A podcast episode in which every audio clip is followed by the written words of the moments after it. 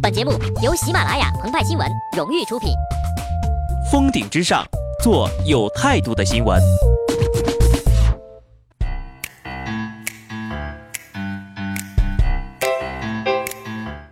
本文章转自澎湃新闻澎湃联播，听众朋友们，大家好，我是机智的小布。一八二零年，爱琴海一座小岛上挖出了一尊女神像，出土时呢，雕像的右臂下垂，手扶衣襟，左上臂伸过头，握着一个苹果，后人称之为维纳斯。消息一经走漏，法国人想买回去，但英国人抢先一步装上了船。随后呀，两边开始了武力的争夺。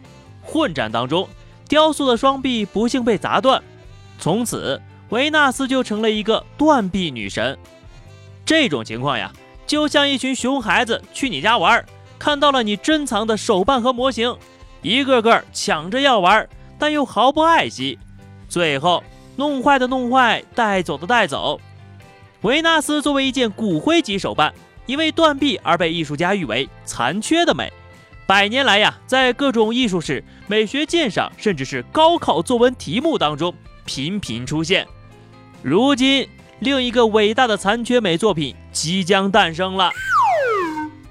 据媒体报道，上海玻璃博物馆有一件原名叫《天使在等待》的艺术品，但有一天呢，展品被扯下了一大块，碎落在地。回看监控啊，原来是两个小男孩跑到了护栏里，用力拉扯和摇晃玻璃翅膀。旁边的家长呢，非但没有阻止，还用手机给孩子拍了照。最后，艺术家讨论，把这个作品呢改名叫做《折》。百年来，维纳斯的断臂一直是一个谜，直到法国人的回忆录公开，才得知是被损坏的。如果这对残翅今后有幸成为瑰宝，那么后人在查阅资料的时候，一定会翻出这篇联播。公元二零一六年，熊孩子猖獗，所到之处一片狼藉，博物馆不堪其扰，哥哥姐姐怨声载道。此时，鹏鹏派派挺身而出，写联播造福百姓，史称“熊孩克星”。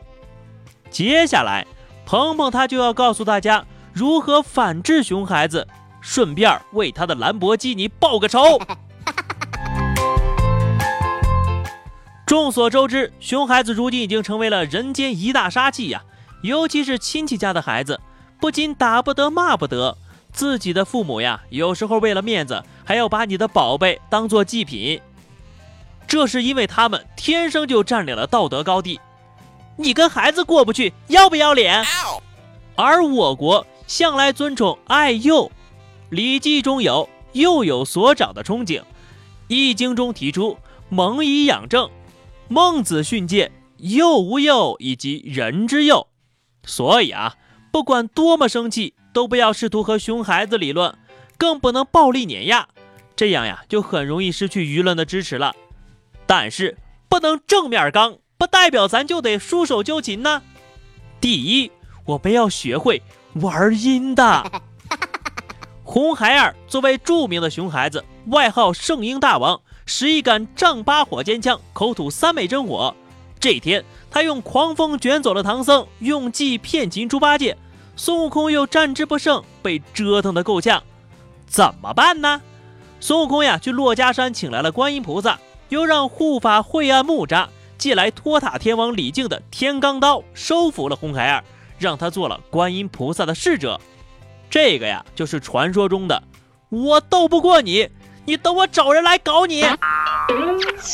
回到现实当中，各类的补习班啊、兴趣班啊、加强班啊，就是当代的观世音了。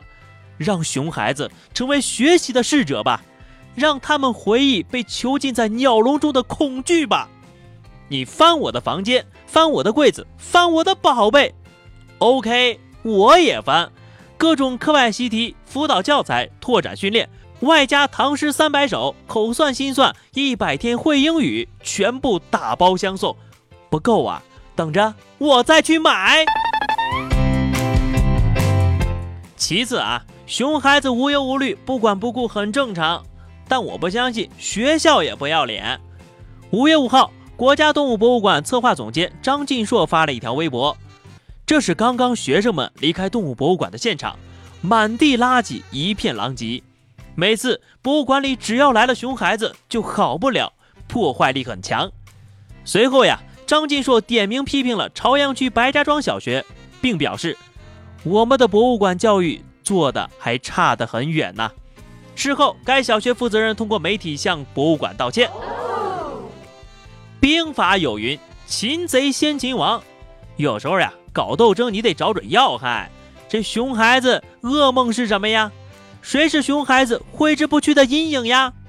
没错，就是学校跟老师。带学生参观博物馆本来是一件好事儿，有助于帮助孩子们认识世界、增长见识。但同时呢，一些基本的礼仪和教养也不能忘记呀。当学生出来捣乱、搞破坏，首先就得问问学校是怎么教育的。你不教育呀，那自会有人连你一块儿教育。其三，子不教，父母之过。狄仁杰是初唐杰出的政治家，但是呢，他的小儿子狄景辉就是个不折不扣的熊孩子了。《旧唐书》称其人颇贪暴，为人所恶。他在升任并州魏公参军之后呀，生活不检，激起了当地群众的严重不满。而狄仁杰在并任刺州使时，当地百姓曾经为他立了一座碑。狄景辉一闹呀，乡民们就把狄仁杰的碑给砸了。狄仁杰知道之后，非常的气愤，就果断罢免了儿子。每个熊孩子的背后，一定有一窝熊家长。有首歌唱道：“软萌的萝莉是我的爱，乖巧的正太笑容像花开。”熊孩子被欺负是最呀最活该，熊孩子的父母都该去劳改。只有这样，我们才会是最痛快。孩子不懂事儿，多半是惯的。下次熊孩子对你做了什么，你就对他的父母做什么。毕竟对他们而言，我也只是个孩子呀。好的，那么以上就是本期节目的全部内容了。更多新鲜资讯，敬请关注喜马拉雅澎湃新闻。下期节目我们再见吧，拜拜。